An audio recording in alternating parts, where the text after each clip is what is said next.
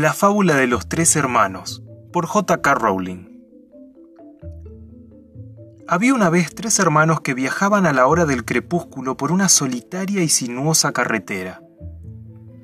Los hermanos llegaron a un río demasiado profundo para vadearlo y demasiado peligroso para cruzarlo a nado. Pero como los tres hombres eran muy diestros en las artes mágicas, no tuvieron más que agitar sus varitas e hicieron aparecer un puente para salvar las traicioneras aguas. Cuando se hallaban hacia la mitad del puente, una figura encapuchada les cerró el paso. Y la muerte les habló. Estaba contrariada porque acababa de perder a tres posibles víctimas, ya que normalmente los viajeros se ahogaban en el río.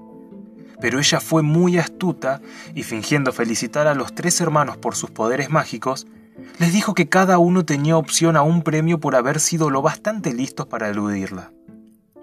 Así pues, el hermano mayor, que era un hombre muy combativo, pidió la varita mágica más poderosa que existiera, una varita capaz de hacerle ganar a todos los duelos a su propietario.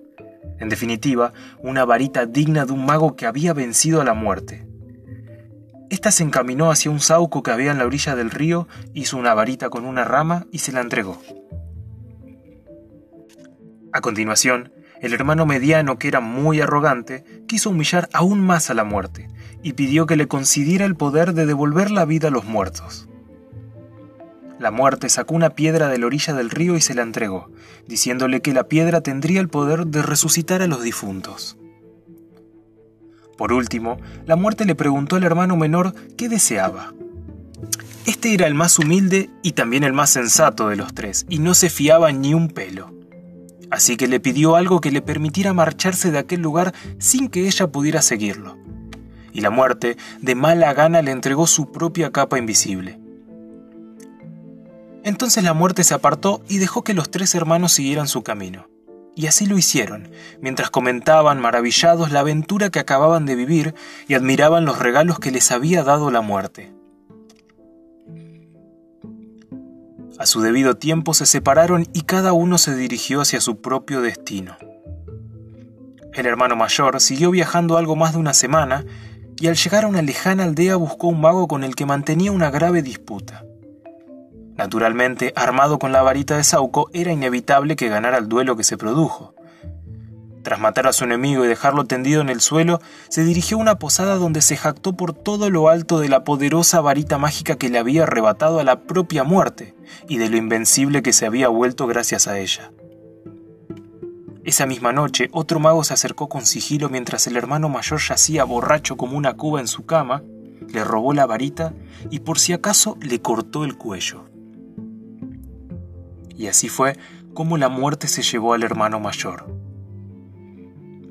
Entretanto, el hermano mediano llegó a su casa, donde vivía solo.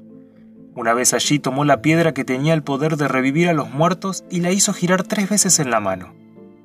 Para su asombro y placer, vio aparecer ante él la figura de la muchacha con quien se habría casado si ella no hubiera muerto prematuramente.